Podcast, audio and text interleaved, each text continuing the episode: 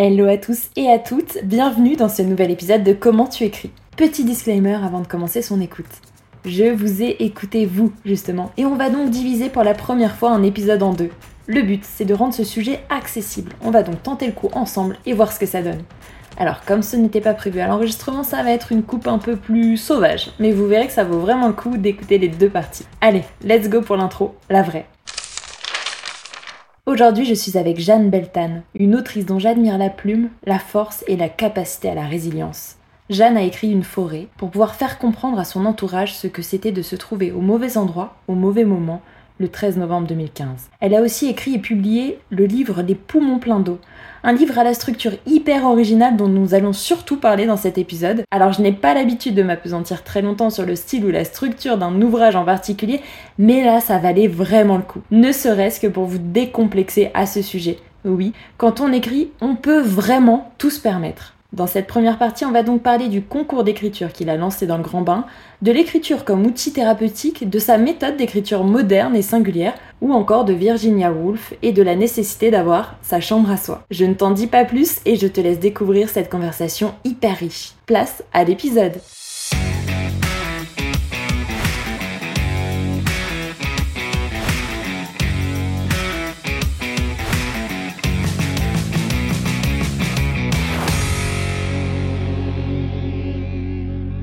Jeanne Beltane, merci d'avoir accepté mon invitation. Alors, tu as sorti ton premier roman en août 2022, il s'appelle Les poumons pleins d'eau, et ce qui est super intéressant sur le sujet, c'est que tu as été repéré par un concours d'écriture organisé par Arte Radio. Est-ce que tu peux nous expliquer la jeunesse de ce concours, comment t'es tombée dessus, qu'est-ce qui a fait que tu as osé te lancer dans ce projet? Alors moi je suis auditrice de Bookmakers, euh, l'émission euh, donc euh, consacrée à la littérature sur Arte Radio, une émission de Richard Guettet. Et ça fait voilà ça fait quelques quelques années que je l'écoute et que cette émission me permet d'apprendre beaucoup sur sur les auteurs et les autrices, d'en découvrir aussi. Et donc en fait j'ai j'écoutais une émission dans laquelle était invité Nicolas Mathieu. Et à la fin de l'émission comme il expliquait que lui son sa méthode euh, d'écriture, c'était d'écrire 1000 euh, mots par jour. À la fin de l'émission, il a proposé aux auditrices et aux auditeurs de faire un petit jeu et de lui envoyer un texte euh, qui décrive un personnage en 1000 mots, mais sans le décrire physiquement. Moi, j'avais j'avais écrit une nouvelle qui correspondait à cette contrainte, donc je l'ai je l'ai retravaillée pour qu'elle pour qu'elle fasse 1000 mots. Je l'ai envoyée. Et donc les, les producteurs de l'émission et Nicolas Mathieu se sont accordés sur mon texte. Donc suite à ça, euh, le texte a été mis en voix par un comédien, est devenu un podcast euh, sur Arte Radio. Et ce podcast euh, a été écouté par mon édite, ma future éditrice à ce moment-là, qui m'a contacté. On, a pris un café ensemble. m'a dit qu'elle avait très envie de, de, lire la suite. Donc à ce moment-là, moi, j'avais pas imaginé qu'il y aurait forcément une suite, mais j'avais quand même pas mal de notes sur euh, sur le sujet puisque c'est le, thème c'est sur le, deuil euh, de mon père et donc du coup je, je me suis attelée euh, à la tâche parce que c'est pas tous les jours qu'on a une éditrice qui nous contacte pour nous proposer d'écrire un livre donc je m'y suis mise. Tu m'étonnes. Ok bah trop bien. Est-ce que tu peux revenir du coup? Parce que tu expliquais là à l'instant c'était une réécriture finalement d'une nouvelle que tu avais déjà écrite avant. Tu, enfin, dans quel cadre tu avais écrit cette nouvelle avant?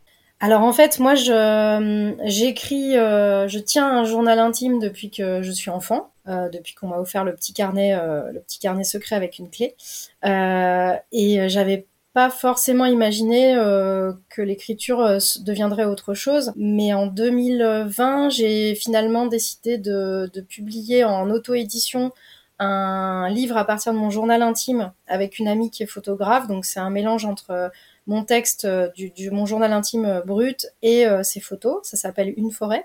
Ça a été édité à 150 exemplaires et puis on l'a, il est épuisé actuellement. Et suite à ça, en fait, de manière très intuitive, j'ai continué à écrire des choses plutôt de l'ordre du journal, en fait.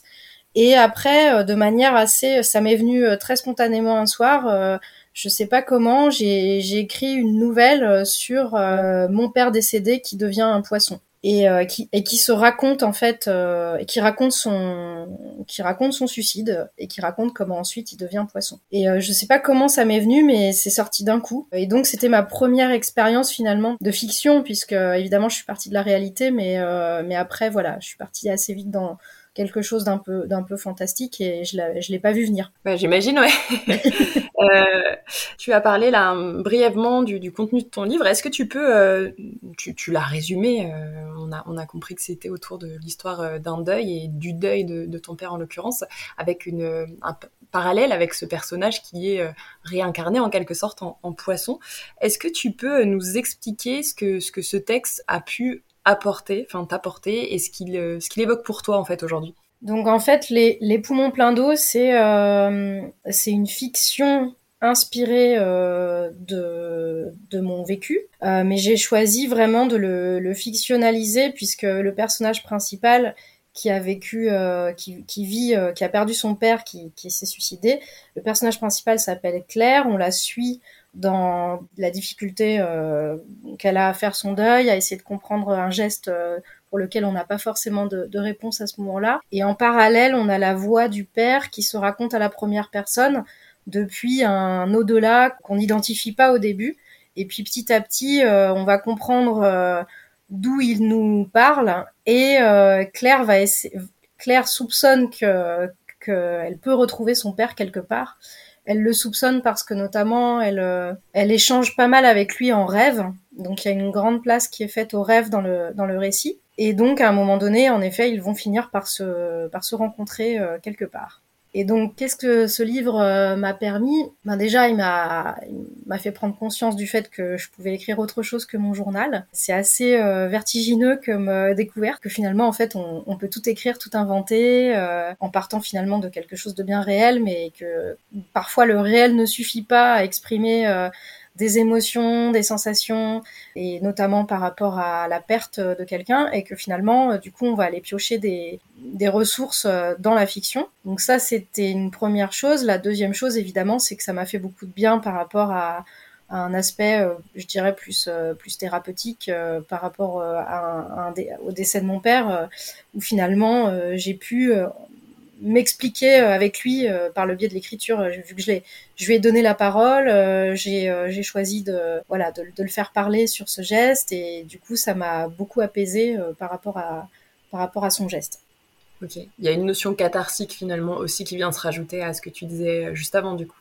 Oui tout à fait ouais. Ok, hyper intéressant euh, ce, cette phrase euh, que tu as prononcée justement sur le côté euh, sortir de mon journal intime pour euh, en fait laisser naître finalement une, forme d'écriture qui, reste euh, une forme d'écriture que, tu maîtrisais déjà, que tu, utilisais au quotidien dans ton journal, mais qui va un peu s'extraire de ce support-là pour après.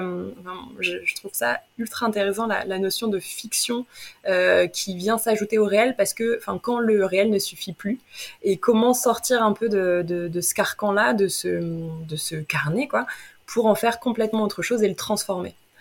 Et je trouve que tu l'as hyper bien exprimé, donc je tenais juste à le, à le souligner parce que je trouve ça ultra intéressant. bah, merci. Et j'en profite parce que justement, je, alors je parle pas trop de style d'écriture normalement ou de, ou de format euh, dans ce podcast, mais en l'occurrence, euh, ton roman est hyper euh, intéressant pour ça aussi. C'est que, donc tu en as parlé en fait, il y a un format qui est assez insolite, enfin original, puisqu'il y a trois formes de narration entre guillemets où tu as le personnage de Claire qui va raconter justement ce que cet événement euh, qui est donc de l'ordre du deuil euh, va déclencher dans sa vie et, comment elle le vit. En parallèle, donc le, le père, c'est un personnage qui est décédé et qu'on s'attendrait pas à entendre et finalement on le perçoit et on l'entend dans un contexte singulier. Tu t'en parlais tout à l'heure qui est assez génial. Et dans un troisième temps, on a toute cette partie du, du rêve, de la fantasmagorie, où euh, on va euh, récupérer un peu les, les, rêves de Claire. Et tout ça est, est assez euh, poétique et, euh, et, à la fois hyper accessible. Et donc le sujet est, est quand même assez euh, lourd puisque c'est le deuil. Et en fait, par ton écriture, par le style que tu amènes et par l'humour, ça, ça, donne complètement autre chose. Donc je vais venir à une question à un moment. Hein. Mais en euh, est-ce que tu, peux nous dire, peut-être nous raconter cette histoire de, construction atypique de ton roman? Comment tu en es venu à envisager cette forme de récit-là? Et en fait, comment tu as fait pour sortir un peu du carcan assez classique et laisser parler justement euh, euh, quelque chose de, de, de nouveau quoi? Le noyau de base que j'avais, c'était cette nouvelle en mille mots, euh, qui pour moi est vraiment le, le nœud central de, du livre, et c'est autour de, autour de ce nœud que j'ai que j'ai ensuite euh, déroulé un, un, fil narratif. Et à côté de ça, j'avais euh, J'avais pas mal de, de, notes plus autobiographiques sur euh, justement toute la question du deuil et euh, j'ai pressenti que j'avais j'avais besoin de m'extraire justement de du personnage principal et de pas le raconter à la première personne ce deuil. Donc euh, pour prendre de la distance par rapport à mon propre vécu et pour le, le fictionnaliser, j'ai choisi de raconter le deuil de Claire à la troisième personne du singulier. Et à l'inverse, j'avais besoin de plus pouvoir me mettre dans la dans la tête de ce père, de comprendre euh, son geste, de comprendre éventuellement ce qu'il était devenu en effet après, et puis aussi qu'il puisse se raconter, raconter qui il était euh, quand il était vivant. Et euh, du coup, pour ça, j'ai choisi la première personne du singulier. Ça m'obligeait entre guillemets à être plus proche de lui en fait dans, sa façon de parler. C'est venu assez assez naturellement de ces deux récits. Et après, les rêves qui s'intercalent dans le récit, alors ça, c'est vraiment quelque chose que j'ai ajouté euh, en cours de rédaction. En fait, pendant que j'écrivais, je faisais énormément de rêves en lien avec, euh, avec euh, le livre, et notamment beaucoup de rêves autour de l'univers aquatique, avec des, bah, des requins, des piscines, tout ce qui est en rapport avec la l'eau, la mer, les lacs, les océans, tout ça. Donc, en fait je m'en souvenais vraiment bien parce que j'ai la chance euh, de me souvenir très bien de mes rêves en général. Et donc j'ai décidé de, les ajouter au récit comme si c'était les rêves de Claire.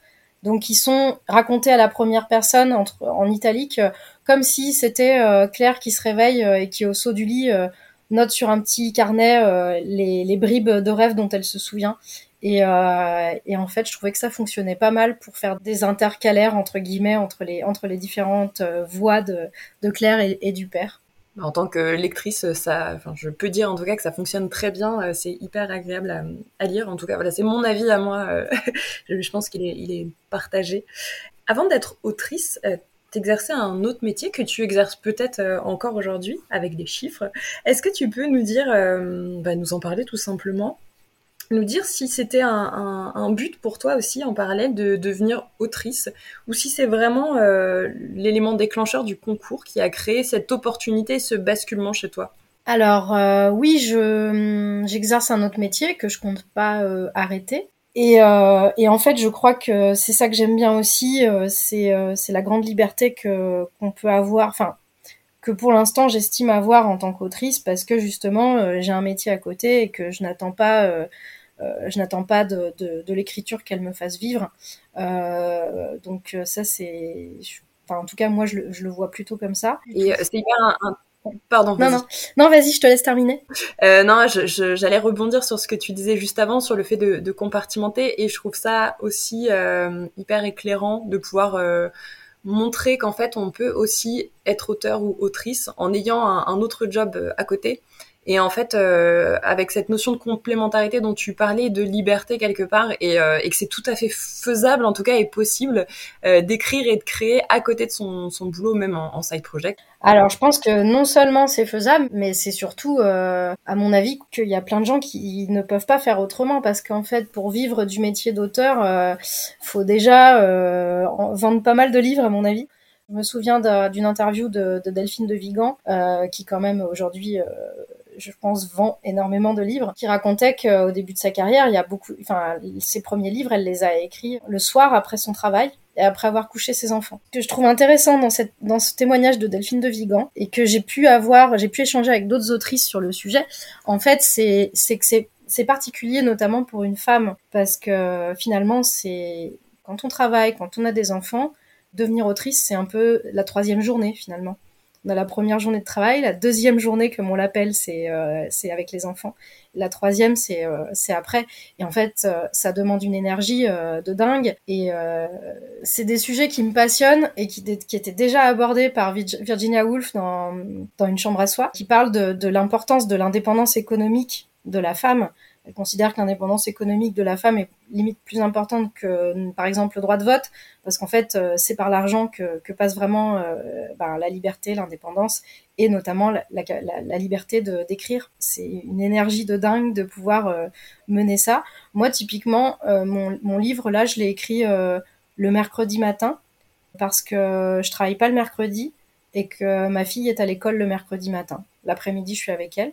Donc finalement, j'ai trois heures de 9h à 12h pour, euh, que je peux consacrer à l'écriture.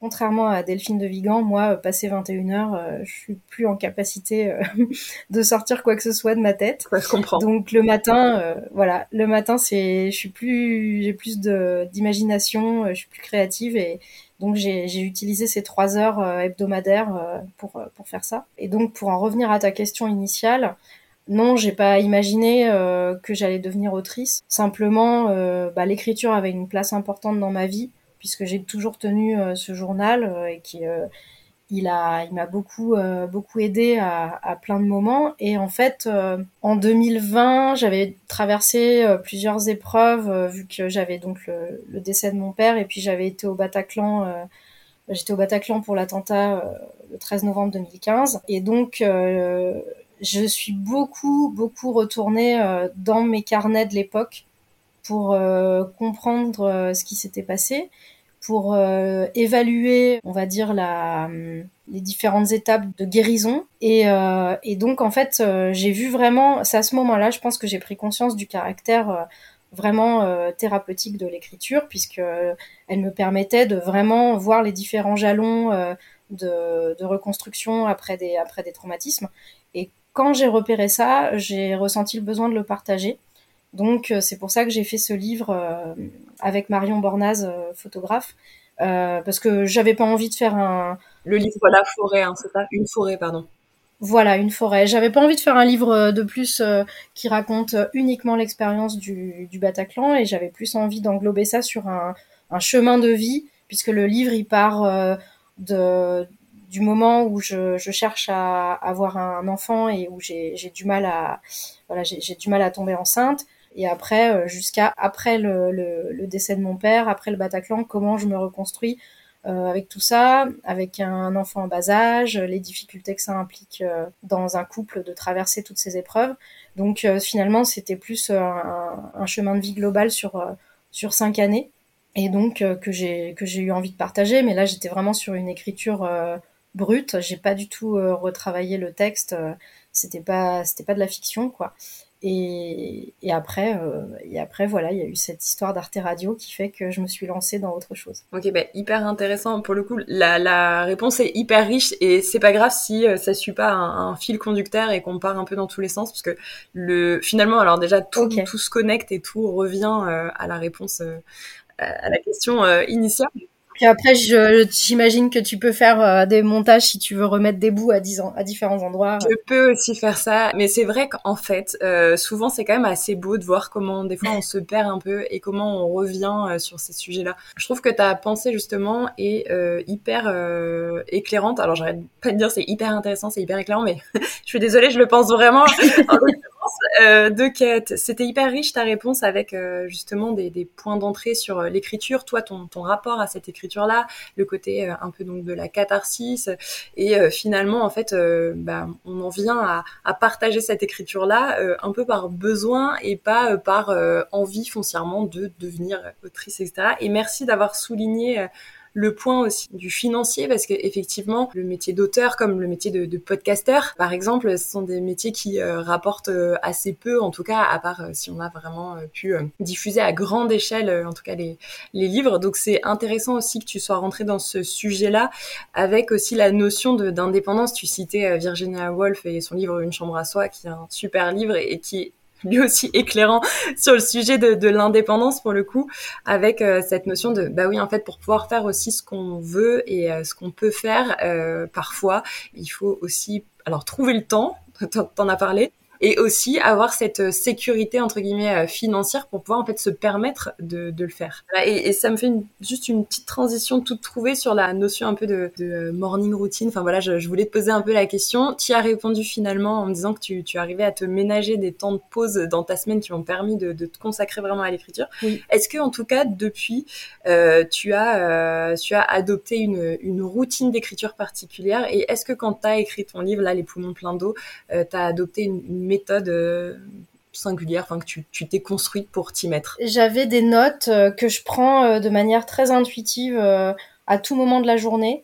En fait, ces dernières années, je, suis passée du carnet manuscrit où j'écrivais finalement sur des temps un peu ritualisés, type au coucher ou des choses comme ça, où j'écrivais mon journal. Et en fait, je pense que bon bah la, vie la, vie moderne où on court dans tous les sens fait que j'ai adopté euh, le téléphone portable euh, pour écrire. ça peut paraître complètement dingue, mais je pense que je suis pas la seule. Et au final, j'ai totalement abandonné les carnets, ce qui, m'attriste un petit peu parce que, les carnets, euh, ben j'ai, ceux euh, que j'ai tenus depuis mes 8 ans, donc ils sont là, ils sont bien physiques et, le téléphone, ça, n'a rien à voir. Mais ça m'offre la possibilité d'écrire vraiment à tout moment de la journée et de manière très rapide, beaucoup plus que si j'écrivais à la main. Et, souvent, en fait, j'écris, j'ai des espèces d'impulsions euh, qui peuvent qui peuvent arriver à tout moment, euh, dans le tramway, euh, dans la rue, sur mon vélo, quand je me réveille la nuit. Et donc, ça me permet de pouvoir ne pas perdre ces petites ces petites fulgurances qui m'arrivent et de les mettre de côté. Donc j'ai euh, des notes comme ça en vrac euh, dans mon téléphone assez régulièrement. Je les je les sauvegarde sur un sur un document dans mon dans mon ordinateur. en tout cas, pour les poumons pleins d'eau, j'avais cette accumulation de notes plus ou moins euh, rédigées, etc. que j'ai repris pour construire le fil narratif du livre et ensuite pour ben, partir de ce premier jet euh, pour le réécrire les, les fameux mercredis matins euh, où j'avais du temps. Autant j'ai réussi à, avoir une, une, discipline assez forte euh, pendant l'écriture de ce roman parce que j'avais mon éditrice qui a été un moteur. Donc je voilà, je me suis tenue à une bonne discipline. Autant là, entre la sortie du livre, un petit peu de promo, pas mal de, de changements perso, etc. Euh, J'arrive plus, j'ai pas cette routine en, ce moment, mais je continue à écrire euh, régulièrement euh, mes petites notes sur téléphone. Et euh, mon objectif là, c'est que assez assez rapidement, je puisse me poser et reprendre tout ça et voir ce que je fais pour un pour un futur roman. Est-ce que ça répond à ta question? Ouais, tout à fait.